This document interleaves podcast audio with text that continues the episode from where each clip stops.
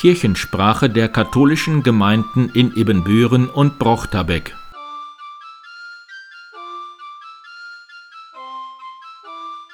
Herzlich willkommen zur 90. Episode der Kirchensprache am 11. September 2022. Mein Name ist Pastor Martin Weber. Mittwoch um 15.15 Uhr ist die Zeitreise der Frauengemeinschaft St. Modestus mit dem Kanalbauer Anton am nassen Dreieck in Bevergern. Mittwoch ist auch die Fahrt der Frauengemeinschaft St. Mauritius zum Skulpturengarten Sombecke in Dreierwalde. Abfahrt in Fahrgemeinschaften ist um 15.30 Uhr ab Pfarrheim. Donnerstag um 15 Uhr ist das Café für Ukrainerinnen und Flüchtlingen aus anderen Ländern im M-Haus geöffnet. Die KAB St. Ludwig fährt auch zum Skulpturengarten Sombecke in Dreierwalde. Die Abfahrt ist am Donnerstag in Fahrgemeinschaften um 14 Uhr ab der Ludwigkirche. Am Freitag um 16.30 Uhr lädt die Leiterrunde der Messdiener St. Johannes Bosco alle Messdienerinnen zur Kirmes in den Pfarrhausgarten ein. Am Freitag um 17.30 Uhr kommt Pater Ayrton aus Brasilien zu Besuch nach St. Michael. Nach einem kurzen Wortgottesdienst in der Michaelkirche wird er sich kurz vorstellen und mit einem Kurzfilm Informationen über den Einsatz der Spendengelder geben. Daraufhin besteht die Möglichkeit, Fragen zu stellen und sich bei einem unkomplizierten Get-Together mit Getränken und kleinen Imbiss weiter auszutauschen. Die Michael- und Matthäusgemeinde in Ibbenbüren und Bockraden unterstützen im Rahmen der Sternsinger Aktion schon seit vielen Jahren das Projekt von Pater Ayrton in Arco Verde in Brasilien. Im Jahre 1984 gründete er das Projekt, um die Situation der Kinder in der sogenannten Müllstraße zu verbessern. Später entstand aus dem Projekt die Hilfsorganisation Fundação Terra, Stiftung Erde. Über die Jahre gab Pater Ayrton die Leitung der Stiftung an seinen Bruder Wellington weiter. Beide werden in Ebenbürden erwartet. Das Sternsinger-Team freut sich auf eine spannende Veranstaltung und auf regen Austausch. Auch in diesem Jahr veranstaltet die Kolpingsfamilie St. Peter und Paul die große Schrottaktion für einen guten Zweck. Durch die Erlöse der vergangenen Jahre konnte an vielen Stellen geholfen werden und man hofft auch in diesem Jahr einige Aktionen unterstützen zu können. Der Schrott kann am Freitag von 14 bis 18 Uhr und am Samstag von 9 bis 12 Uhr am Container auf dem Hof Horstmann abgegeben werden. Am nächsten Sonntag wird die Messe um 11 Uhr in der Ludwigkirche musikalisch gestaltet vom Ludwigchor mit der Missa Brevis in B von Christopher Tampling. Um 14 Uhr trifft sich die Gruppe TAF Treff Alleintreffende Frauen 55 plus an der Ludwigkirche. Dann geht es zu Natura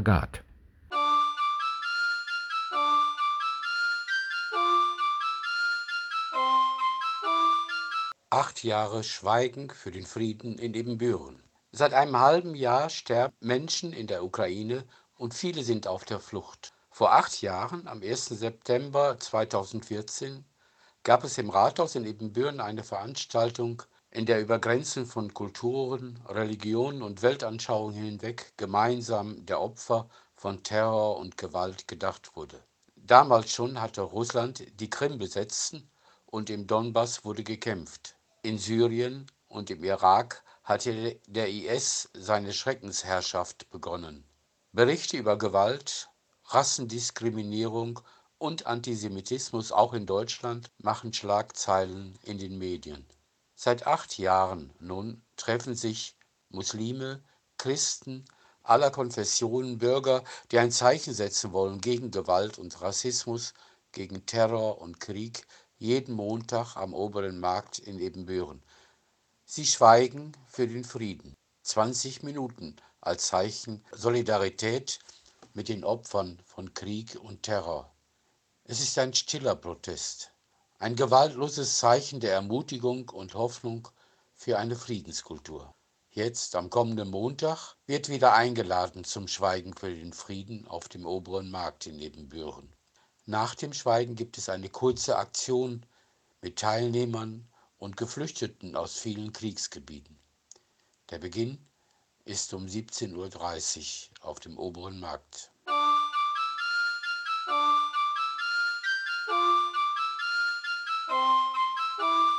Himmel und Erde berühren. Unter diesem Motto stehen in diesem Jahr die Wallfahrten nach Telchte. Auch wir machen uns bald wieder auf den Weg. Am Sonntag ist es soweit. Mit dem Fahrrad, mit dem Bus oder man kann auch direkt zum Gottesdienst nachmittags zur Kirche kommen. Muss man nach Telchte fahren, um beten zu können? Muss man auf Wallfahrt gehen, um ein Stück Himmel zu berühren? Braucht es eine Radwallfahrt oder ein Kreuzweg, ein Gnadenbild in Telchte, um die Erde zu berühren und die Menschen und ihre Sorgen vor Gott zu bringen? Nein, es braucht das nicht. Man kann auch zu Hause beten, in jeder Kirche und Kapelle eine Kerze anzünden. Aber es ist eine ganz alte Erfahrung, nicht nur in der christlichen Religion, dass es besondere Orte gibt, wo Menschen sich immer wieder versammelt haben wo sie Besonderes erlebt haben, wo sie mit ganz viel Sorgen und Kummer und Schmerz, aber vielleicht auch großer Dankbarkeit sich an Gott wenden und dort ihre Mühen, Sorgen und Hoffnungen abladen. So geht es mir auch mit der Wallfahrt nach Techte. Wir sind bei Maria in guter Gesellschaft, die ganz viele Sorgen von Menschen hier auf der Erde geteilt hat, sich davon berühren ließ und sie dem Himmel anvertraut hat. So werden wir nicht nur das Lied singen, wo Menschen sich vergessen, die Wege verlassen, da berühren sich Himmel und Erde, sondern es tun wie viele Vorfahren vor uns. Eine Kerze entzünden und viele mitnehmen, die gesagt haben, nimm mich mit in deinen Gedanken. Denk mal an mich. Ich kann es gebrauchen.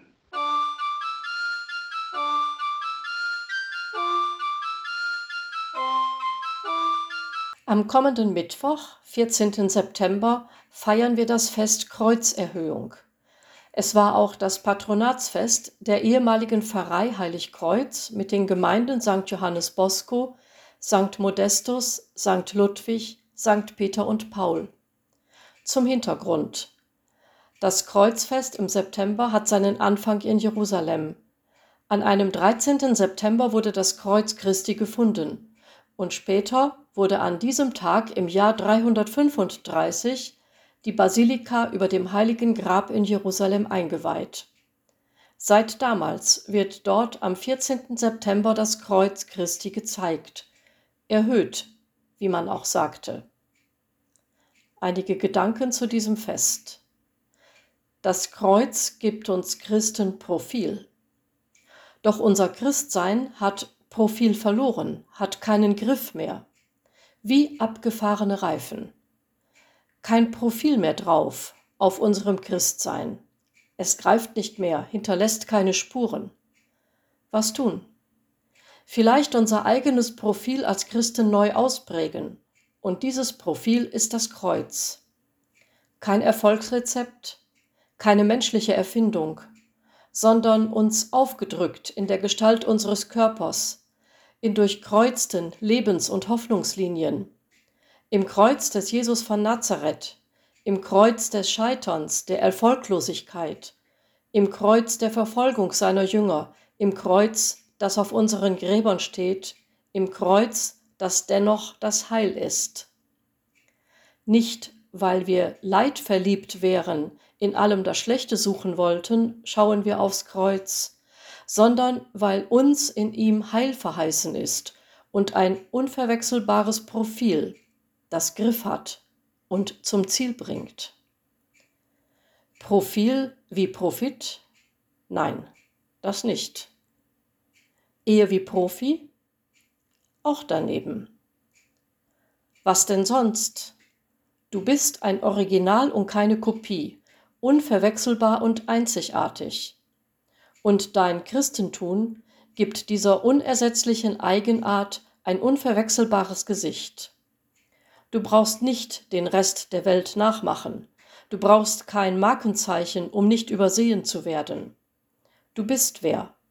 Dein Leben hat Biss und Griff und Scham und Würde, weil Gott mitzeichnet an deinem Profil, weil die Liebe Kontur gibt, deiner Seele zuerst das Gesicht ist dann Zugabe. Profil auch einer Gemeinde. Es ist so griffig, wie du dich einbringst, so schwammig, wie du dich raushältst. Auch das Profil unserer Kirche, ohne das Kreuz bleibt es flach. Wir feiern es beim Kreuzfest. In herzlicher Gemeinschaft und Christusbegegnung Profil gewinnen. Trau dich ins Profil.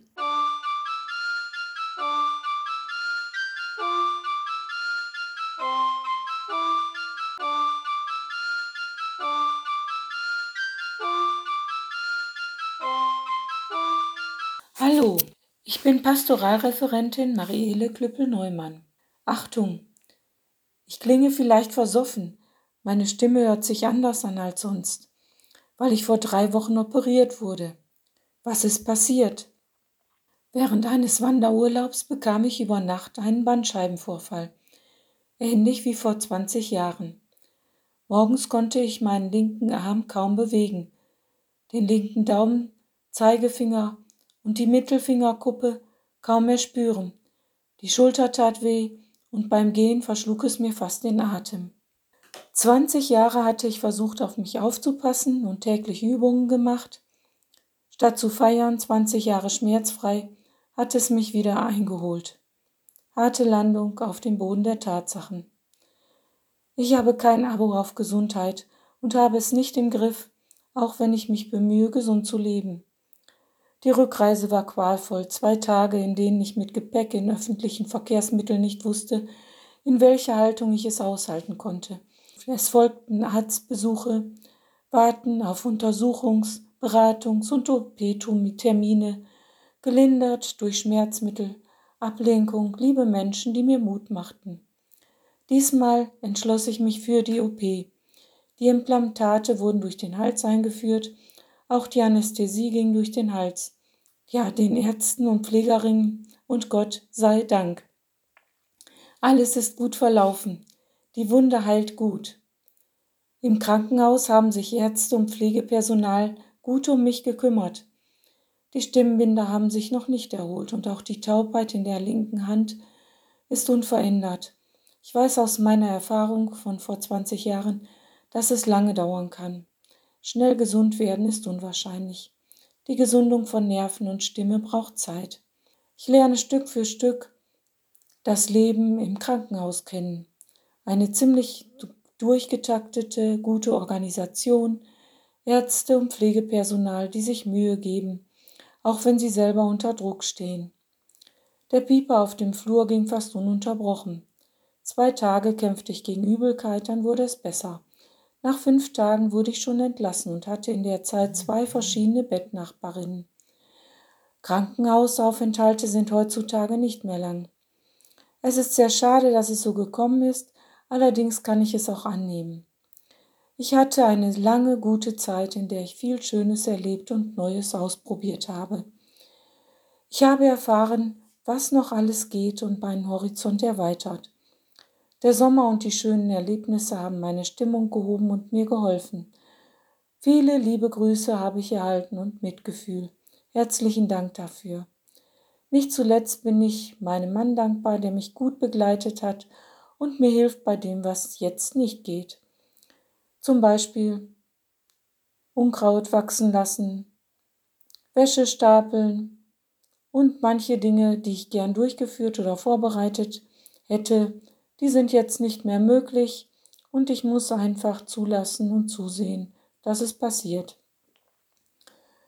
Ich muss lernen, meine Kräfte einzuteilen und bei der Genesung mitzuwirken.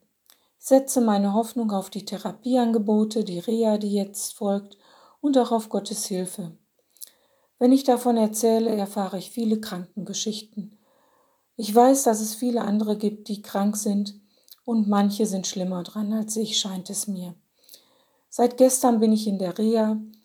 Unterwegs stellte ich fest, dass ich wieder etwas fühlen kann, wenn ich Daumen und Zeigefinger aneinander reibe. Gott sei Dank, da tut sich etwas. Hier in der Reha muss ich erst ankommen, Aufnahmegespräche führen und hatte einige Anwendungen. Der Therapieplan sah voll aus. Gestern war ich so müde, dass ich heute Morgen verschlafen habe, weil mein Wecker nicht ging. Das kommt scheinbar öfter vor, wurde mir versichert. Da ich gute Hoffnung habe und mich umsorgt fühle, habe ich keinen Grund zur Klage. Ich fühle mich mehr denen verbunden, die um ihre Gesundheit kämpfen, und davon sehe ich viele hier. Meinen Trost und meine Kraft für diese Zeit finde ich in der Dankbarkeit für all das Gute, das ich erleben durfte, und im Psalm 23, an dem ich mich aufrichte. Und den möchte ich Ihnen jetzt ans Herz legen. Psalm 23, ein Lied von David. Der Herr ist mein Hirte, nichts wird mir fehlen. Er weidet mich auf saftigen Wiesen und führt mich zu frischen Quellen. Er gibt mir neue Kraft. Er leitet mich auf sicheren Wegen und macht seinem Namen alle Ehre. Auch wenn es durch dunkle Täler geht, fürchte ich kein Unglück, denn du, Herr, bist bei mir. Dein Hirtenstab gibt mir Schutz und Trost. Du lädst mich ein und deckst mir den Tisch vor den Augen meiner Feinde. Du begrüßt mich wie ein Hausherr seinen Gast und füllst meinen Becher bis zum Rand. Deine Güte und Liebe begleiten mich Tag für Tag. In deinem Haus darf ich bleiben mein Leben lang. Ich finde es beachtlich, dass David, selber ein Hirte, Gott als seinen Hirten anerkennt und sich von ihm umsorgen lässt. So behandelt er vermutlich auch seine Schafe oder er möchte es so tun. David sagt, der Herr ist mein Hirte. Dieser Gott ist persönlich erfahrbar. Man kann ihn kennen, erleben und ihm persönlich begegnen. Und das tut er als Hirte. Als Herr und Hirte. Der Kontrast könnte nicht stärker sein. Ein Hirte ist für seine Schafe da. Er hütet sie nicht aus der Distanz, sondern ist ihnen ganz nah, täglich in jedem Augenblick. Gott wird nahbar. Und wenn du ihn als deinen Hirten kennst, so sagt David weiter, dann wird dir nichts fehlen, denn der Herr kümmert sich um seine Schafe. Und wenn dieser Hirte auch noch dein Herr ist, dann sind die Möglichkeiten grenzenlos. Kirchensprache der katholischen Gemeinden in Ebenbüren und Brochterbeck